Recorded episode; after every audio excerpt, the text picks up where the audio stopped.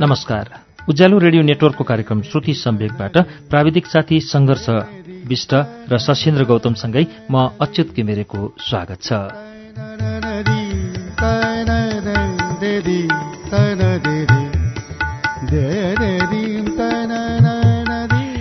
सम्वेकको आजको श्रृङ्खलामा हामी प्रमोद प्याकुरेलको कथा संग्रह झुल्या कागत लिएर आइपुगेका छौं। प्रमोद प्याकुरेलको पहिलो पुस्तक झुल्या कागतबाट आज केही कथाहरू हामी सुनाउँछौ।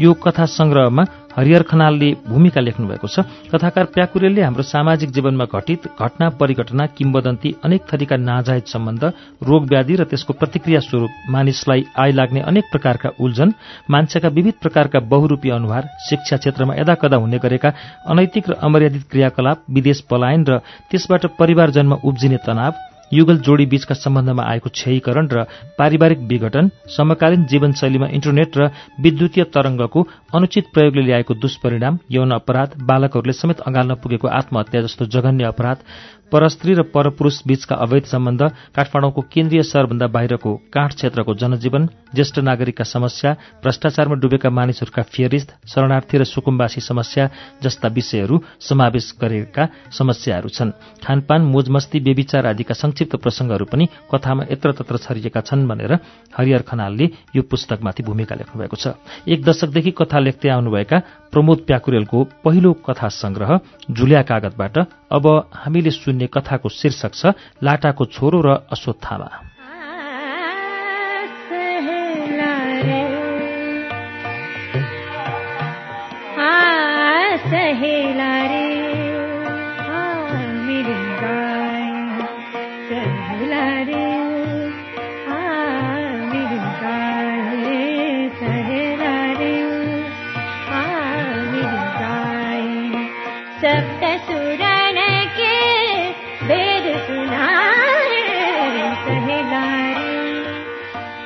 आफ्नो गाउँका मान्छे। अझ विशेष गरी बाल्यकालका साथीसँग भेट्न पाउँदा छुट्टै आनन्द आउँछ। सहरी भिडभाड र बनावटी सम्बन्धहरूमा रुमलिएको म जस्तो मान्छेमा अक्सर त्यस्तो भेटघाटको लालसा रहिरहन्छ। सबै तनावहरू भुलेर आनन्दसँग गफिन पाउँदा मन चङ्गा हुन्छ। आज दिउँसो अफिसमा हरि आएको थियो। हरि मेरो बाह्रखरी पढ्दादेखिको साथी। हिन्दी उखानको लङ्गौटिया यार। गाउँकै माविमा हेडमास्टर छ। बिहानै फोन गरेर मलाई भेट्न आउने कुरा बताएको थियो। अफिस पुगेर दुई बजेपछिका सबै औपचारिक भेटघाटहरू स्थगित गर्ने आदेश दिए। हरि समयमै आइपुग्यो। खुब मजाले गफियौँ। तमिलिन लागेका बाल्यकालीन सबै स्मृतिहरूलाई उज्याल्याउने काम भयो। हरिले छुट्टिने तयारी गर्दा गर्दै मैले सोधेँ किरणको के छ नि खबर? एकैछिन सोचमग्न भयो। ए लाटाको छोरो? उसले मतिर विस्मित हेराइ हेर्दै भन्यो। ल थाहा छैन। बित्यो त बिचरा। दुई महिना भइसक्यो। सुगरको रोगी। औषधि खाने मुख बार्ने नभएपछि किरणले गाउँले नाम हो लाटाको छोरो। गाउँमा उसलाई वास्तविक नामले कसैले बोलाएन। धेरैलाई थाहै पनि नहोला। थाहा भएका हामीले पनि उसलाई सधैँ त्यसै भनिरह्यौँ तर काठमाडौँ बसाइका क्रममा कमसेकम उसको अगाडि वास्तविक नामले नै सम्बोधन गर्थ्यौँ हामी।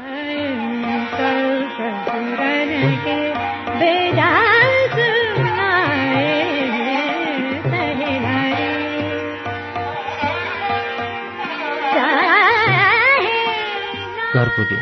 मन भारी भइरह्यो। किरणका नाममा आजको छाक छोड्ने इच्छा थियो। अनितालाई भन्ने आँट भने आएन। मैले पटक पटक अनिताका अगाडि किरणको नाम लिएको छु। सिधै किरणका नाममा छाक छोड्छु भन्दा पक्कै झम्टिन्छे। भन्छे आफन्तको जुठोमा दुई चार दिन रक्सी त छोड्न नसक्नेको मनमा गाउँको दलितप्रति कसरी त्यत्रो सद्भाव? जुठो बार्नु भनेको शोक मनाउनु हो जसको मृत्युले शोकाकुल बनाउन सक्दैन। उसका लागि नुन छोड्नु मनोरञ्जन छोड्नु सबै ढोङ हो। म आज साँच्चै नै शोकमा छु तर लाचार छु। आफ्नो शोक व्यक्त गर्न सक्दिनँ। अनिता त के? हरिलाई पनि बताउन सक्दिनँ मेरो पीडा र अपराध। मनको पीडा बोलाउने कुनै औषधि बनेको छैन। मेरो मनको बह बिसाउने चौतारो कतै बनेको छैन। यो बहको भारी बिसाउन म चित्तामै पुग्नुपर्नेछ।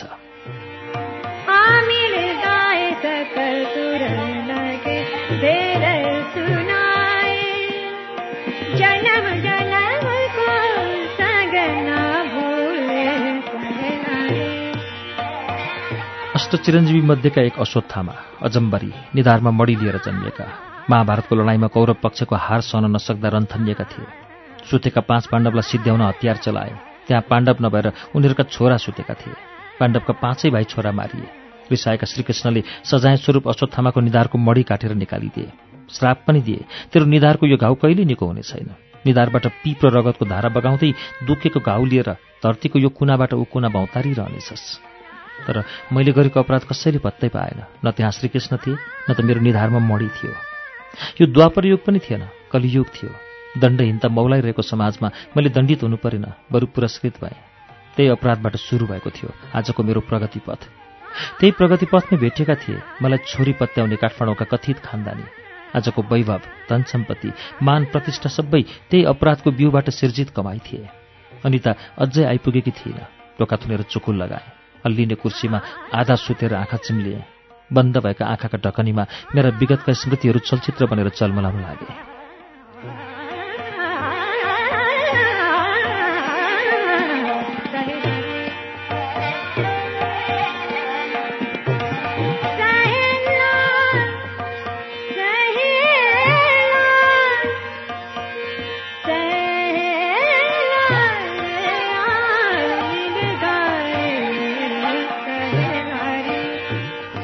लाटोकामीलाई अधिकांश गाउँलेहरूले कमाएका थिए।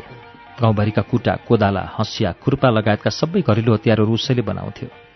आवश्यक फलाम बाहेक उसले ज्याला पाउँदैनथ्यो। ज्याला स्वरूप प्रत्येक बाली भित्राउने बेला धान मकै गहुँ कोदो आलु आदि पाउँथ्यो। चाहे त्यो वर्ष कसैले काम नै नलगाएको होस् प्रत्येक धुरीले दिनै पर्थ्यो दसैँमा काटिएको खसी बोकाका गर्दनको सानो चोक्टामा पनि उसको अधिकार सुरक्षित थियो। हामीहरू सकेसम्म अन्नका सेप्रिएका दानाहरू नाङ्लोमा निफनेर उसका लागि छुट्याउँथ्यौँ। खुम्रे लागेका आलु छानेर पाथी भरिन्थ्यो। खसीको घाँटीको चोक्टाका अधिकांश भागमा छाला र हड्डी तथा अलिअलि कतै कतै मात्र रातो फलमासु देखिन्थ्यो। लाटोकामी पुरै लाटो थिएन लट्ठेब्रो मात्र थियो पेटको पुरै बाठो उसको एउटा छोरो थियो मभन्दा दुई वर्ष कान्छो। ऊ बाबुसँगै गाउँ डुल्थ्यो सबैले लाटाको छोरो भन्थे। लाटोकामीले काला अक्षरको शक्ति राम्रोसँग बुझेको थियो। उसले आफ्ना छोरालाई आरनको परिधिभित्र अल्झाएर राखेन। हुन पनि लाटाको छोरो पढाइमा अब्बल थियो। उमेरभन्दा अघि अघि थियो उसको पढाइ। एसएलसी मभन्दा दुई वर्षपछि पास भयो। म गाउँको गण्यमान्य थरीको छोरो। पढ्न काठमाडौँ बसेको थिएँ। लाटाको छोरो आइए पढ्न सदरमुकाममा भर्ना भए पनि क्याम्पस गएन। गाउँकै माविमा पढाउन थालेको थियो। एकैपटक परीक्षामा मात्र सहभागी भए पनि राम्रो अङ्क ल्यायो बिए पढ्ने व्यवस्था भने सदरमुकाममा थिएन। आइएकै पारामा परीक्षा दिन मात्र काठमाडौँ आउँथ्यो। गाउँमा हल्ला नगर्ने शर्तमा उसलाई हामी काठमाडौँमा आश्रय दिन्थ्यौँ। ऊ आएपछि हामीलाई हाइसन्चो हुन्थ्यो खाना बनाउने लुगा धुने भाँडा माझ्ने सबै काम उसैले गर्थ्यो। गाउँमा भने कुनै दलितलाई छोएपछि हामी छोइ छिटो हाल्थ्यौँ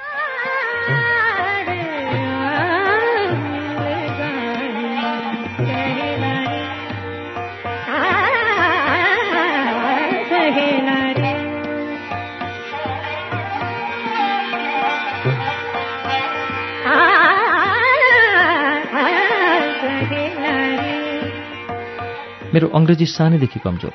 म ब्याक पेपरमा अल्झेको थिएँ। लाटाको छोराले बिए अन्तिम परीक्षामा मलाई भेट्टायो मेरो तयारी अझै कमजोर नै थियो। आफूभन्दा कम उमेरको गाउँकै दलित केटाले मलाई उछ्याउँदै थियो।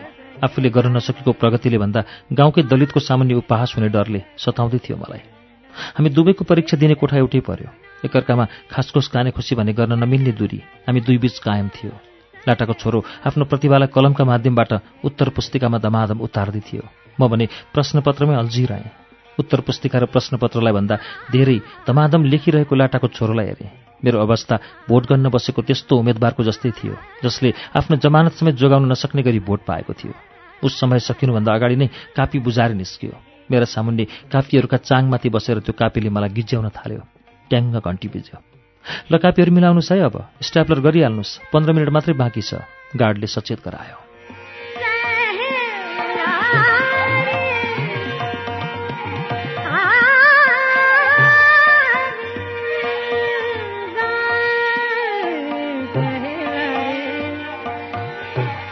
सबैजना हतारिए। गाडी स्ट्यापलर बोकेर प्रत्येकका कापी सिउन थाल्यो। पाँच सातवटा कापीकै सिलाएको थियो। त्यसमा पिन सकियो ऊ दौडेर पिन लिन गयो। दुई मिनटभित्रै फर्कियो। त्यही दुई मिनटले मेरो र लाटाको छोराको भाग्य सटासाट गरिदियो। सबै आफ्नै ध्याउन्नमा थिए। मैले उसको कापी फुत्त ताने दुवै कापीका पिन छुटाएँ। कापीको बाहिरी बोक्रो यथावत राखेर भित्री भाग एकअर्कामा साटफेर गरिदिएँ। उसको कापीलाई पिनले सिलाउन समेत आवश्यक ठानिन त्यत्तिकै राखिदिएँ। मेरो लागि सुवर्ण युगको ढोका उघार्ने त्यो दुई मिनट सक्काएर आइपुगेको गार्डलाई आफ्नो कापी स्ट्यापलरको पिनले चिलाउन लगाए। म प्रफुल्ल मुद्रामा बाहिर निस्केँ।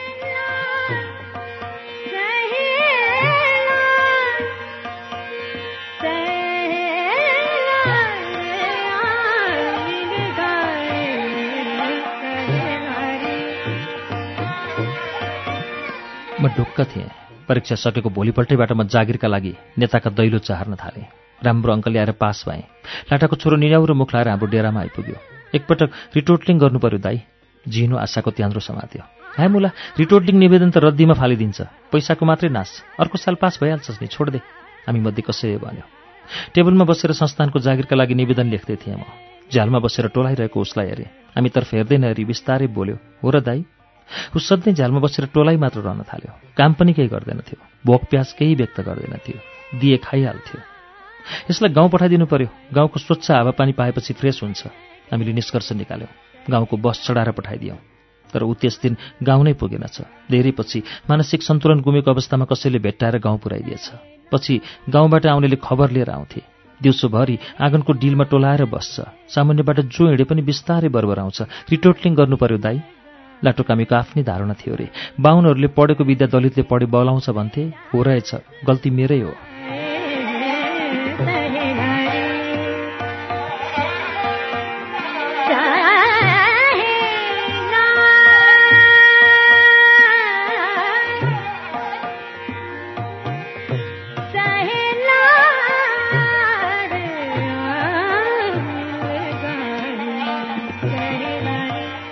पछि यसपाला दसैँमा गाउँ गएको थिएँ अनि तार केटाकेटीहरू पनि सँगै थिए।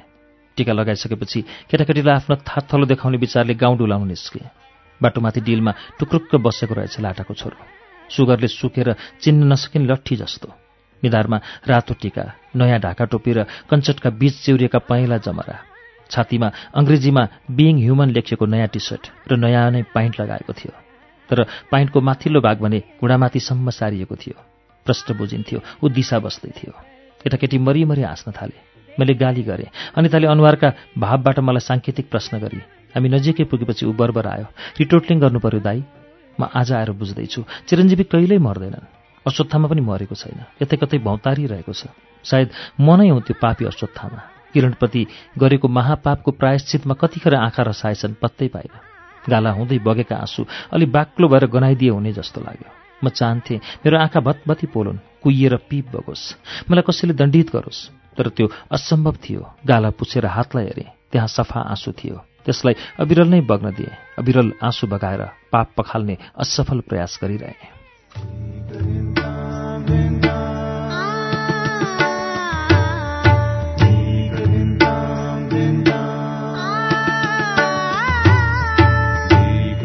कथाकार प्रमोद प्याकुरेलको कथा संग्रह झुल्या कागतभित्र संग्रहित कथा लाटाको छोरो र अश्वत्थामा शीर्षकको यो कथा हामीले वाचन सुन्यौं। श्रुति सम्वेगमा अब झुल्या कागतभित्रै संग्रहित अर्को कथाको वाचन हुन्छ। कथाको शीर्षक छ आमाको चुल्ठो।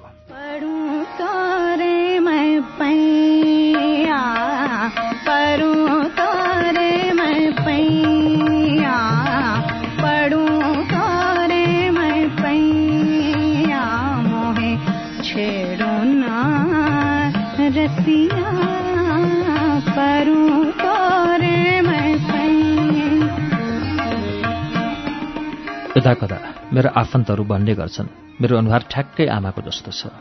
उनीहरू अझै थप्छन् आमाका अनुहारका छोरा र बाउका अनुहारका छोरी भाग्यमानी हुन्छन्। जब आमाको सम्झनाले मन भकभकी उम्लिन थाल्छ म ढोका बन्द गर्छु र आमाको चुल्ठो लगाएर ड्रेसिङ टेबल अगाडि उभिन्छु। यही चुल्ठो लगाएर कान्छी फुपूको बिहेमा खिचिएका आमाका तस्विरहरू हातमा लिँदै आफ्नै अनुहारमा आमाको अनुहार खोज्न थाल्छु। आफन्तहरूका कुरामा केही सत्यता भएको आभास हुन्छ। चुल्ठोलाई घरि छातीतर्फ लर्काउँछु घरि पिठ्यौँतर्फ। आफूलाई निकै बेर ऐनामा निहालेपछि अलि नियास्रो मेटिन्छ चुल्ठो फुकाल्छु बाटिएको चुल्ठोबाट फुस्केर लट्टा परेका केही कृत्रिम रौँहरू मसिनो काइयोले कोरेर मिलाउने प्रयास गर्छु अन्त्यमा चुल्ठो र फोटाहरू ड्रेसिङ टेबलको भित्री कुनामा लुकाउँछु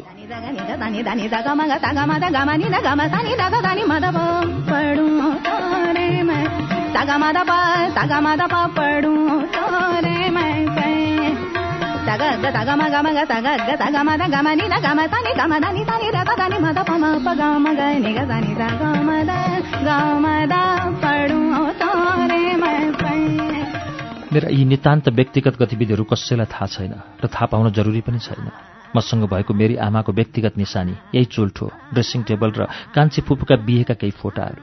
कतै कतै घरका भित्ताहरूमा टाँगेका फोटाहरू सबैका साझा हुन्।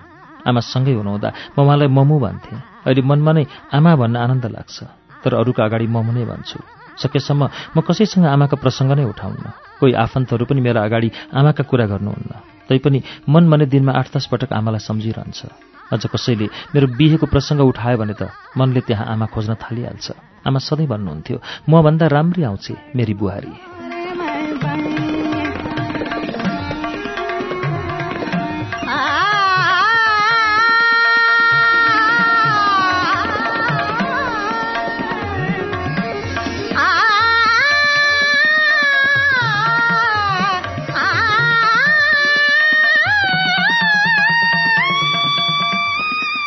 जनी पूर्णिमाको दिन। घरमा तिनैजना फुपूका परिवार निम्ताइनु भएको थियो।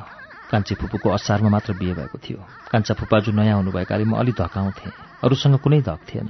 म दस वर्षको थिएँ। मेरी आमा तीस वर्षकी दुई दिन अघिबाट आमाको गतिविधि फेरिएको थियो। कुनै पनि कुरा एकैछिनमा बिर्सनुहुन्थ्यो। विशेष गरी छिनछिनमा दाँत माझ्नुहुन्थ्यो मुख धुनुहुन्थ्यो र घर बढार्न थाल्नुहुन्थ्यो एकैछिनमा थाक्नुहुन्थ्यो र गएर ओछ्यानमा पल्टनुहुन्थ्यो।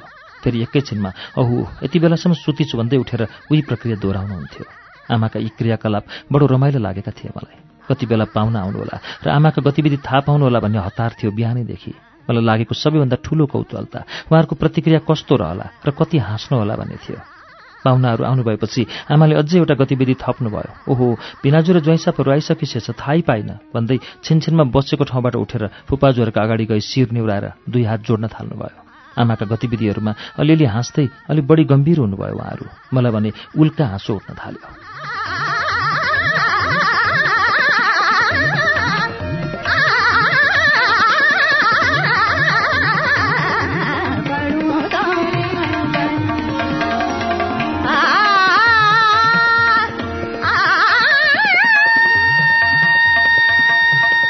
अचेलका कुराहरू बिर्सिन थाली पुराना कुरा सबै याद छ। बाबाले बताउनु भयो र आमालाई जिस्काउँदै भन्नुभयो यदेखि जेडसम्म भन् त भारती आमा रिसाउनु भयो यस्ता त प्रिन्सिपल छन् आमाले खरर भनिदिनु भयो एउटै स्कुलका प्रिन्सिपल शिक्षिका र विद्यार्थी थियौँ हामी आमा रिसाए पनि बाबाले अझै जिस्काउन छोड्नु भएन। ल त्यहाँबाट जुरुक्क उठ्थ अनि मात्रै हामी पत्याउँछौँ। तिमीलाई केही भएको छैन भनेर आमा आवेशमा आउनुभयो गलैँचामाथि ओछ्याइएको चकटीबाट उठ्ने प्रयास गर्नुभयो। सक्नु भएन। तैपनि अझै हिम्मत हार्नु भएन। दुवै हात टेकेर उठ्ने प्रयास गर्नुभयो। डम्म फुलेको बद्दा शरीर र खराब स्वास्थ्यले उहाँलाई साथ दिएन। पल्टाउनु भयो आमा र म हाँस्यौँ। तर अन्य सबैजना गम्भीर हुनुभयो।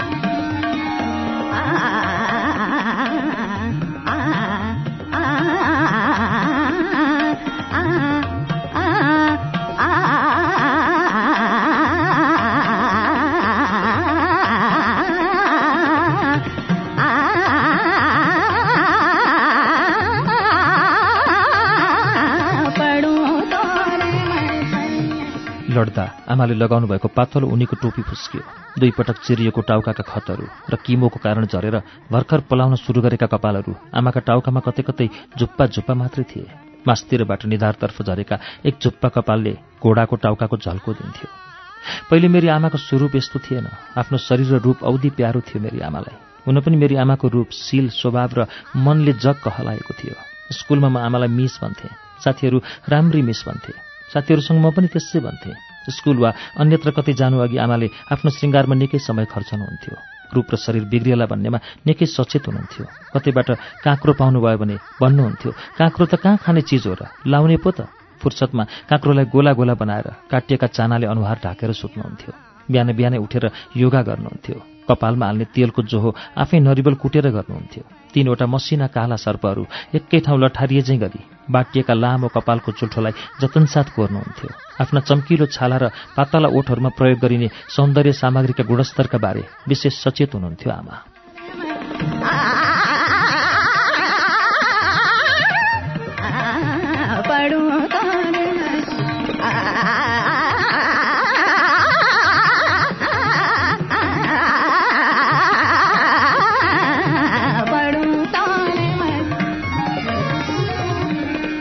एक दिन आमाका रिपोर्ट देखाउन बाबासँगै म पनि पुगेको थिएँ डाक्टरको क्लिनिकमा। आमाको ब्रेन ट्युमरको दोस्रो पटक अपरेसन गर्ने तयारी हुँदै थियो। डाक्टरका सबै कुरा मैले बुझिनँ। एउटा कुरा चाहिँ मैले पनि बुझ्ने गरी सम्झाएका थिएँ डाक्टरले। जरा निकै फैलिसकेको छ ऊ खेल्न सम्भव छैन माथि माथि खुर्खने हो। त्यसो गर्दा काटेर छोडेको घाँसको बुट्टो चाहिँ झनै झाँगिएर आउँछ। पहिलो अपरेसनले त कमसेकम दुई वर्ष काम गर्यो अब त्यति पनि जान्दैन। गर्ने नै भन्नुहुन्छ भने अस्पतालमा गएर डेट लिनुहोस् म गरिदिन्छु।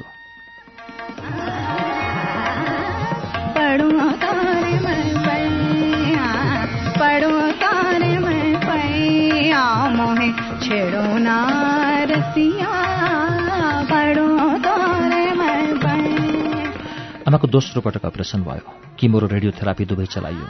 कपाल झरेर भर्खर व्रतबन्ध गरेको बटुकको जस्तो भयो आमाको टाउको। पहिले भएको खतमा अझै थपिएका खतहरूले दर्सै दर्श तानिएको माटाको खुत्रुके चाहिँ देखियो। शरीर डम्म फुलेर बद्दा भयो। त्यही बेला कान्छी फुपूको बिहे पक्का भयो। बिहेको तयारी चल्दै गर्दा आमालाई आफ्नो रूपको चिन्ता भएछ। यस्तो मुडुलो टाउको लिएर कसरी गुडा दिनु? नक्कली कपाल खोजेर ल्याइदिनु। बाबाले छोटो छोटो थाइकटवाला कपाल ल्याइदिनु भयो। आमाले छुँदै छुनु भएन। लामो चुल्टो भएको पाए लाउँछु नत्र लाउन्न। बाबाले धेरै ठाउँ डुलेपछि बल्ल बल्ल फेला पारेर ल्याउनु भएको थियो यो कपाल।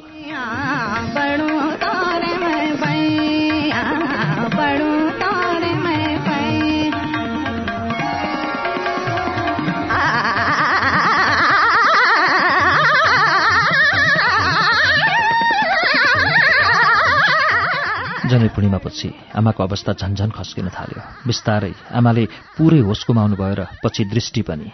आमा अचेल मुडो झैँ लड्नुभयो। बाबुको मुख हेर्ने दिनको आसपास थुप्रै दुनामा पैसाहरू र केही टपरीमा चामल हालेर पूजा सामग्रीहरू मिलाउँदै हुनुहुन्थ्यो हजुरआमा आठ दसजना ब्राह्मणहरूसँगै हजुरबा आँगनमा उभिनु भएको थियो। आमालाई बरन्डामा सुताइएको थियो। म स्कुल जान झोला बोकेर आँगनको डिलमा मात्र पुगेको थिएँ। आमाले चर्को स्वरमा बोलाउनु भयो अभियान म टक्क रोकिएँ। खाली खुट्टा नहिँड बाबु जुत्ता ला। मैले घर बाहिर खाली खुट्टा नहिँडेको दुई तिन वर्ष भइसकेको थियो। म हाँस्दै स्कुलतर्फ लागेँ। म फर्कँदासम्म आमालाई अस्पताल लगिसकिएको थियो।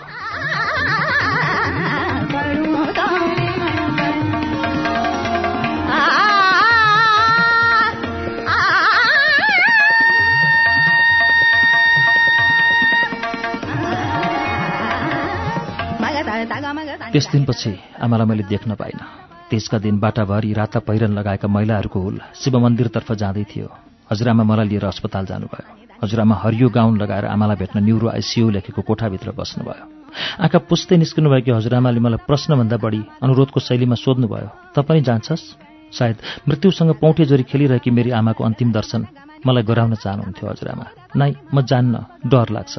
मैले अस्वीकार गरेँ।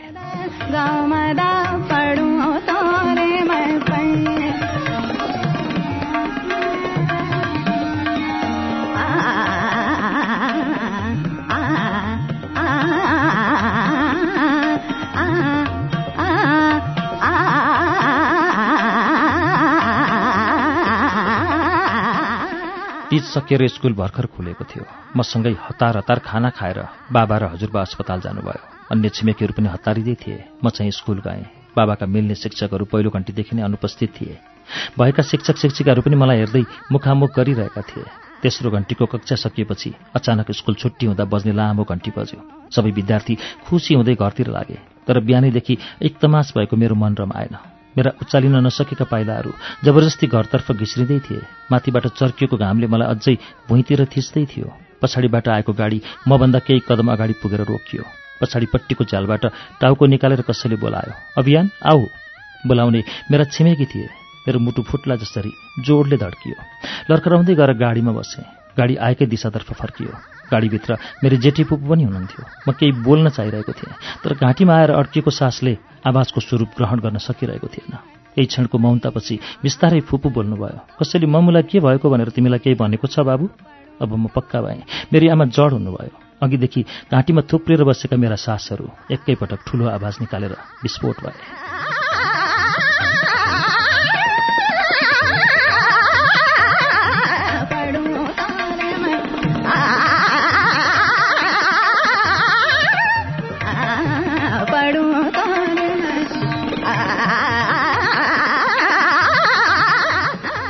नरहनु भए पनि आमाको यो चुल्ठो लामो समयसम्म लुगा झुन्ड्याउने ह्याङ्गरमा झुन्डिरह्यो। आवश्यकताको वस्तु नभएकाले यसलाई कसैले चासो राखेनन्। क्रूर समय। मलाई नयाँ आमा दिन तयार भयो। बाउको बिहे हेर्नुहुन्न छोराले। कसैले हकार्यो। म लुरु लुरु स्कुल गएँ। बेलुका आउँदा मेरो लागि छुट्टै कोठा तयार थियो। बाबुसँगै सुत्ने मेरो अधिकारमा पूर्णविराम लागेको जानकारी गरायो मलाई त्यो कोठाले। आमाको सम्झना दिलाउने त्यो ड्रेसिङ टेबल मेरो कोठामा सारिएको थियो। त्यसलाई खोलेर हेरेँ।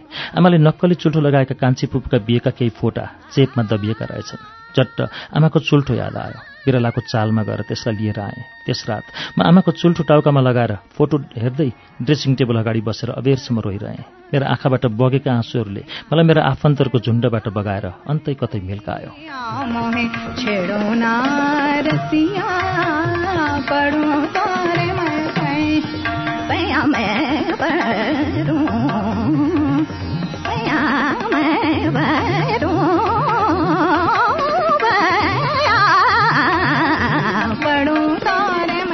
आफन्तहरूको झुण्ड र मलाई एक आपसमा आकर्षण गर्ने गुरुत्वको भूमिका निर्वाह गर्ने मेरी आमाको ठाउँमा नयाँ आमा आउनुभएको थियो।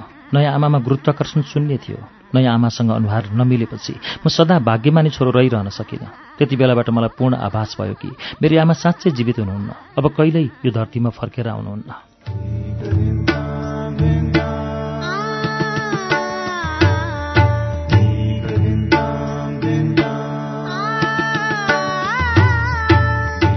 प्रमोद प्याकुरेलको कथा आमाको चुल्ठो।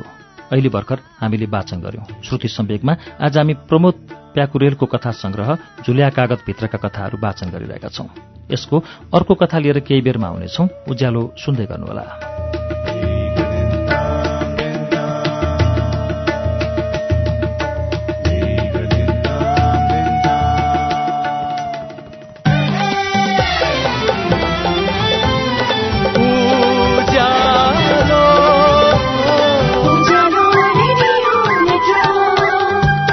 सीधा कुरा प्रश्न विचार।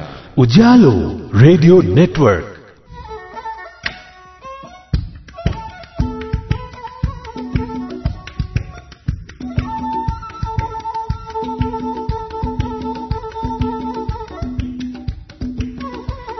कार्यक्रम श्रुति सम्वेकमा तपाईँलाई फेरि स्वागत छ। श्रुति सम्वेक तपाईँ उज्यालो रेडियो नेटवर्क काठमाडौँमा नब्बे मेगाहरसँगै देशभरिका विभिन्न रेडियो स्टेशनबाट एकैसाथ सुनिरहनु भएको छ। उज्यालोको मोबाइल एप्लिकेशन र उज्यालो अनलाइन डट कमबाट पनि यति बेला तपाईँ कार्यक्रम श्रुति सम्वेक सुन्दै हुनुहुन्छ। श्रुति सम्वेकमा हामी आज कथाकार प्रमोद प्याकुरेलको कथा संग्रह जुलिया कागतभित्रका कथाहरू सुनिरहेका छौं।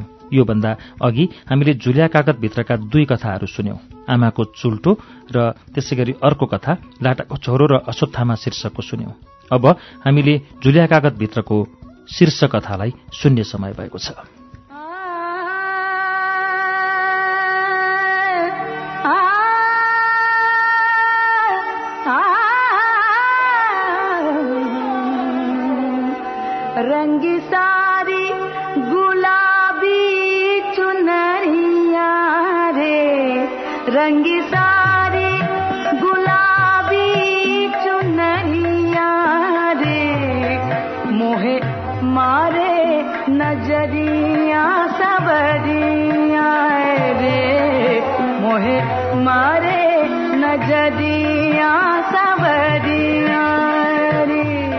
कम्तीमा पन्ध्र दिन लाग्छ मामु काम सकिन। दुर्गम ठाउँको प्रोजेक्ट छ। एक दुई दिन अझै थपिनु पनि सक्छ।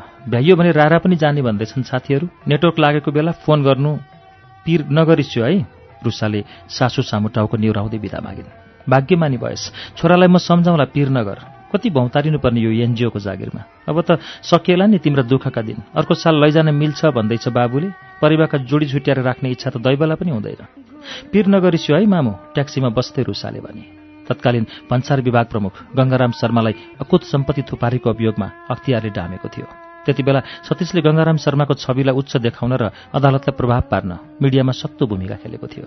तर गंगाराम शर्माले बगाएको पैसाको खोलाले सम्बन्धित ठाउँ सिंचित गर्न सकेन। सतीशले देखाएको ऐनामा कानूनले गंगाराम शर्मालाई चोखो देख्न सकेन वा चाहेन। तर नागरिक समाज भने एकपटक सोच्न बाध्य भयो। मान्छे खराबै चाहिँ होइन रहेछन् गंगाराम शर्मा। जनमानसको त्यही बदलिएको सोच बापतको बकस थियो। सतीशको भैँसेपाटीको तीन आना।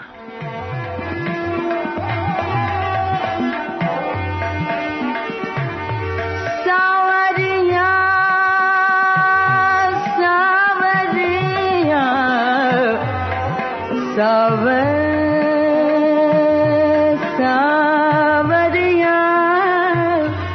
सर्वोच्च अदालतले सर्वस्व हरणसहित पाँच वर्षको कैद सुनाएपछि केन्द्रीय कारागार जगन्नाथ देवलमा खाँदिएका थिए गङ्गाराम शर्मा। गङ्गाराम शर्माले अहिले फेरि पनि सम्झेका थिए सतीशलाई। दुई चार दिनदेखि यी दुईको भेटघाट बाक्लिएको थियो। ठुला मान्छेले सम्झिएपछि जानै पर्यो। गयो। त्यसपछि बनेको थियो रारा घुम्ने कार्यक्रम। रारा जाने हो? एक हप्ता अघि सतीशले सोधेको थियो रुसालाई। हिँड्नुपर्छ होला। म त सक्दिनँ नाइ नजाने भो। रुसा टकटकेकी थिए। धेरै हिँड्न पर्दैन कि? जम्मा दुई घन्टा हो। बिस्तारै बाटो कटाउँला अझ भन्छौ भने म बोकाउँला तिमीलाई। भो पैसा छैन मसँग। खर्च मेरो साथ तिम्रो। पन्ध्र दिनको मस्ती। जाँदा गाडीमा फर्कँदा प्लेन। के छ विचार? ठुलै मिर्गा फेला परे जस्तो छ नि। मलाई नै चाहिँ कसरी सम्झ्यौ? तिम्रो अरू सबै गर्लफ्रेन्ड पहिला गयो कि के हो?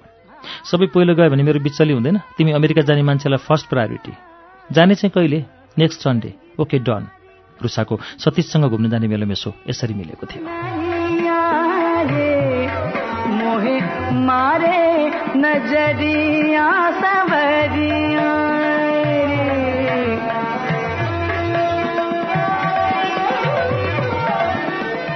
विदेशमा भएको लोग्नेलाई धोका दिने रहर होइन रुसाको तर मनका रहरहरूले विद्रोहका ज्वाला ओकल्थे कहिलेकाहीँ। सतीश उसको लागि त्यसै कहिलेकाहीँको विद्रोह मात्र थियो। सतीशका लागि ऊ के थियो उही जानुहोस् नाइट डिलक्स बस सुर्खेतका लागि नयाँ बस पार्कबाट छुट्यो। हाम्रो मेन डेस्टिनेसन चाहिँ कहाँ हो रे? कालीकोटको पिली त्यहाँ गएर कोपिला साई भन्ने केटीलाई खोज्नु छ। भित्राउने नै विचार गर्यो कि के हो? राम्री छ? राम्ररी देखा छैन। म्यारिड हो। म चाहिँ के त? तिमीलाई त म्यारिडमै इन्ट्रेस्ट छ भने होइन? सतीशले अङ्गालोमा करप्प अठ्यायो रुसालाई। रात छिप्पिँदै थियो। सिटको पछाडि टाउको अड्याएर सतीश निदाउने प्रयास गर्यो। उसैको कुममा टाउको अड्याएर रुसाले पनि आँखा चिम्ली। एक दुई पटक झल्याक झुलुक मात्र देखेकी कोपिला साईको धमिलो आकृति सतीशको मानसपटलमा आयो।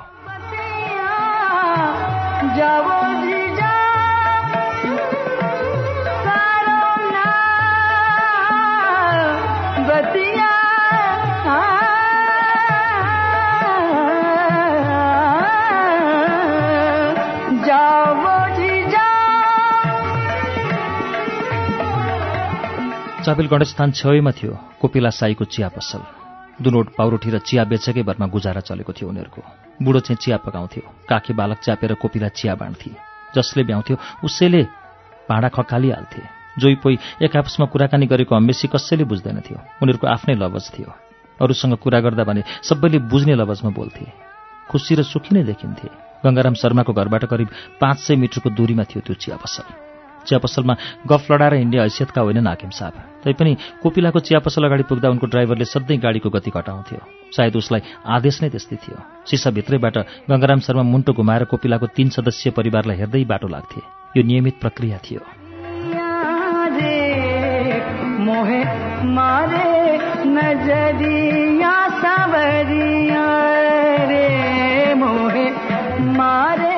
गङ्गाराम शर्माका दैलो ढुक्ने क्रममा एक दुई पटक कोपिला साईको हातबाट चिया खाएको पनि थियो सतीशले। त्यस केटीमा याद गर्नुपर्ने कुनै विशेष गुण थिएन। करिब छ महिनादेखि भने उक्त चिया पसल बन्द थियो। त्यसैले कोपिला साईको स्पष्ट आकृति सतीशको दिमागमा आउन सकिरहेको थिएन। तर ऊ पक्का थियो उसलाई देखेपछि भने पक्कै चिन्नेछ।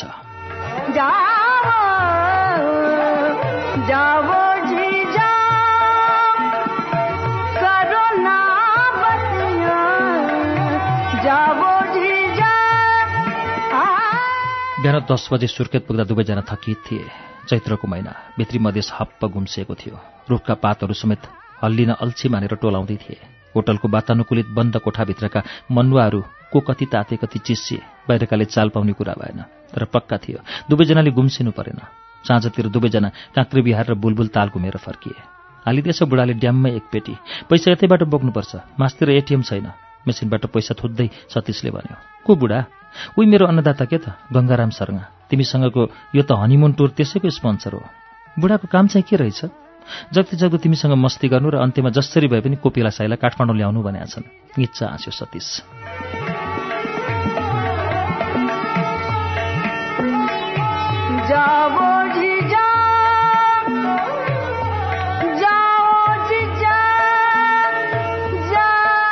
बिहानै सुर्खेत बस पार्कबाट कालीकोट जाने बस चढे दुवैजना। भर्खर धोएर ल्याएको बस भए पनि भित्र छिर्ना साथै छुट्टै खालको गन्ध दुवैजनाको नाकैमा ठोकियो। धेरै दिन घैँटोमा खाँदिएको सिन्की भर्खरै निकालेर घाममा सुकाउँदा आउने जस्तो थियो गन्ध। गाडी गुड्न अगाडि खलासीले सबैलाई एक एकवटा झोला बाँड्यो। सबैले लिए तर सतीश र रुसाले लिएनन् हामीलाई चाहिँदैन दुवैले एकैसाथ भने। मोटर गुड्न थालेको करिब एक घण्टा बित्दा नबित्दा सबै यात्रुहरूका मुन्टा निहुरिसकेका थिए। अधिकांशका मुखमा प्लास्टिकको झोला थापिएको थियो। दृश्यको वातावरणीय प्रभाव स्वरूप रुसाको पेट हुँडलिन थाल्यो। दुई चार पटक वाकवाक गरी। झोला थापिहाल्न भन्ने परेन। बाटाभरि रुसाले ङ्यार गरिरहे। रुसाको असन्तुष्टिलाई साम्य पार्न सतीशले निकै मिहिनेत गर्नु पर्यो तैपनि फुस्किन छोडिन।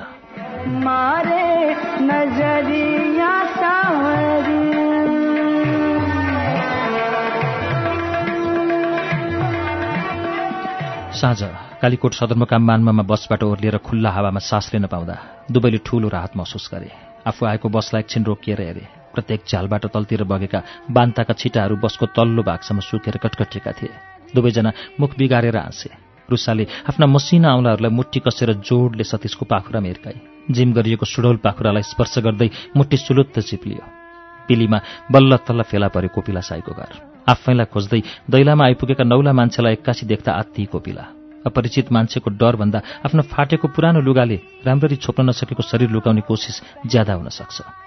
बोक्दै गरेको मलको डोको मिल्काएर गोठभित्र पसेकी उसलाई। सासूले आफ्नो फाटेको मजेत्रो बेर्न दिइन् सासू ससुराको आड भरोसा पाएपछि बल्ल तल्ल मुन्टो निहुराउँदै बाहिर निस्किएको पिला पटपटी फुटेका हात गोडा र अनुहारले दुर्गम क्षेत्रका औसत नेपाली महिलाहरूको प्रतिनिधित्व गर्दै थियो। कोपिलाले लगाएका सेता लुगाले आफ्नो धर्म छोडेर रङ फेरेका थिए। मैलो र गरिबीको रङ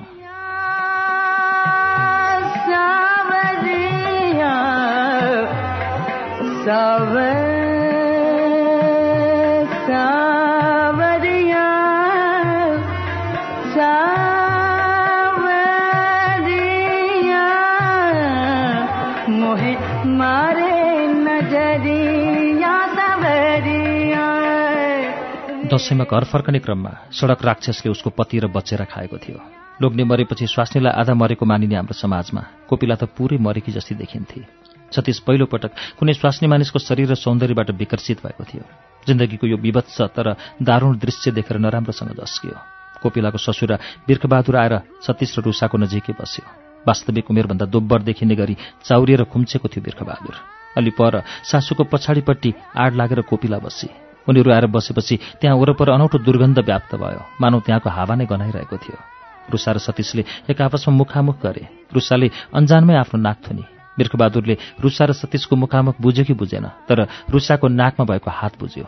लोकल रक्सीको गन्ध मिश्रित सास निकाल्दै अनकन आयो।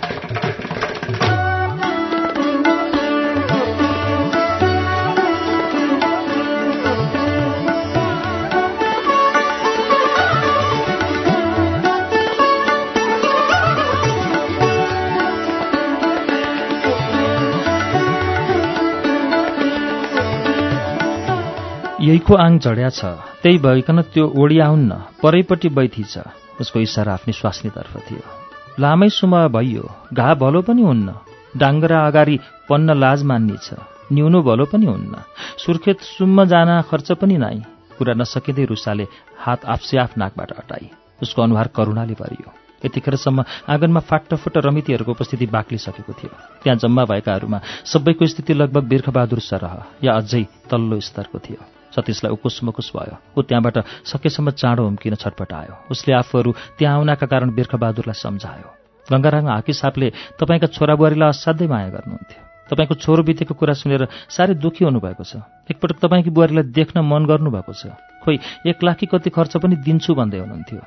कोही हो? गङ्गाराम बुन्याको राउँदा छौ बिर्खबहादुरले कोपिलातर्फ फर्किएर सोध्यो। राम्रा मान्ठ हुन् ता दिन पनि झुल्या कागतमै उनका अङ्गला छाप लिइकन पचास हजार दिएका छिया। सासूको पिठ्यौँ पछाडि मुन्टो लुकाउँदै कोपिलाले बताए एक लाखले तिला नदी किनारको फाँटमा पाँच मुरी काली मार्सी फल्ने खेत आउँथ्यो। बिर्खबहादुर लोभको ऐजोरीले टपक्कै ढाकियो जीवनकालमा सुर्खेतसम्म नदेखेको बिर्खबहादुर बुहारी लिएर काठमाडौँ जान राजी भयो।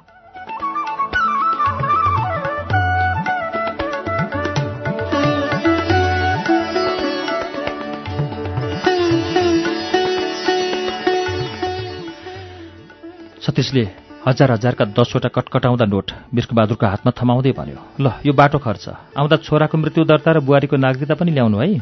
अनिमुन जोडीमा छाएको उदासीपनाले लामै समय डेरा जमायो। राराको सौन्दर्य आँखाभरि र पिली गाउँवासीका हेर्दै अत्यास लाग्ने जीवन चित्र मनभरि लिएर ताल्चा विमानस्थल हुँदै काठमाडौँ फर्किए सतीश र रुसा। दुवैको मनमा एकपटक भैँचालो गइरह्यो। छुट्टिने बेलामा रुसाले नसोधिरहन सकिन। गङ्गारामको के को पाप पखाल्न खोज्या हुन् कोपिलालाई एक लाख दिएर गङ्गारामको गार्धन हो कोपिला। तिनीहरूले चिया पसल राखेको घर कोपिलाको बुढोको नाममा किनेको रहेछ। मालपोतको डोर झिकाएर पसलमै घर पास गराएका रहेछन्। पचास हजार पाए ल्याप्से ठोके। तर केमा ठोके पत्तै छैन बिचराहरूलाई। अब फेरि पहिले हकवाला कोपिलाकोमा नाम सारी र पछि फेरि मेरो नाममा पास घर भन्दैछन्।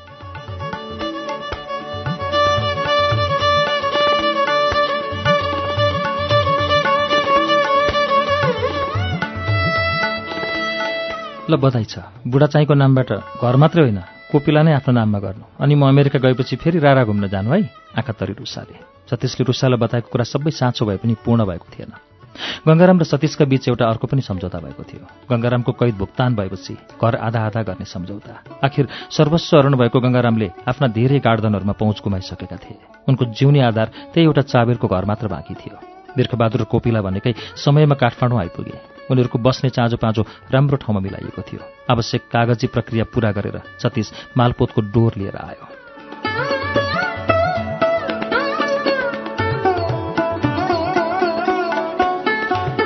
हाकिम साहबको मन साह्रै कमलो छ। उहाँको पहुँचमा नभएको केही छँदै छैन। उहाँले कोपिलाको अवस्थासँग टिठाएर यो पैसा मिलाइदिनु भएको लेनदेनको कुरा गर्यो। प्रमाण बलियो चाहिन्छ। भोलि तलमाथि भयो भने मलाई गाल पर्छ। त्यस्ता दैवलाई उसै त फसाएर जेल पुऱ्याइसके। जतिसले कतै शङ्का नरहने गरी भूमिका बाँध्यो। मालपोतका कर्मचारीले कोपिलाका बुढी औँला समाउँदै काँचो कागजको ठाउँ ठाउँमा औँठा छाप लगाएर बिदा दिए।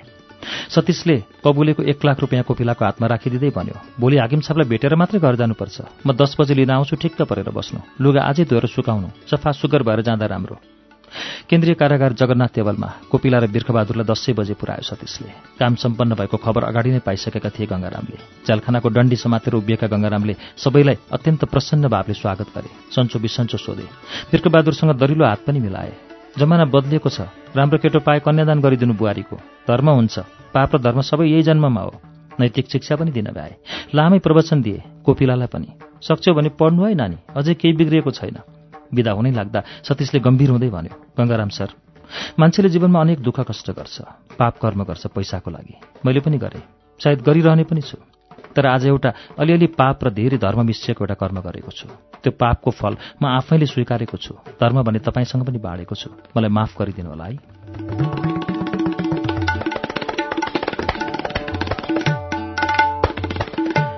गङ्गाराम शर्माले कुरा बुझेनन्। अन्कनाउँदै थिए। सतीशले खल्तीबाट एउटा काँचो कागज निकालेर कोपिलालाई दिँदै भन्यो लौ कोपिला यो लाल पूर्जा। चाबेलमा तिम्रो चिया पसल भएको घर हाकिम साहबले तिमीलाई किनिदिनु भएको छ। कोपिला डाकको छोड्दै भकानिएर थचक्कै भुइँमा बसी। बिर्खबहादुर साक्षात परमहंस गङ्गारामको पाउ पर्न खोज्दै थियो। चालखानाको फलामी डन्डी समातेर उभिएका गङ्गाराम एक्कासी दुवै हातले छाती समाउँदै थचारिए। बिर्खबहादुर अक्क न बक्क भयो। सतीश फर्केर समेत हेर्दै नहेरी बाटो लाग्यो। एकैछिनमा सञ्चार माध्यम फ्ल्यास न्युजले भरिए। भ्रष्टाचारको अभियोगमा जेल परेका गङ्गाराम शर्माको हृदयाघातबाट मृत्यु।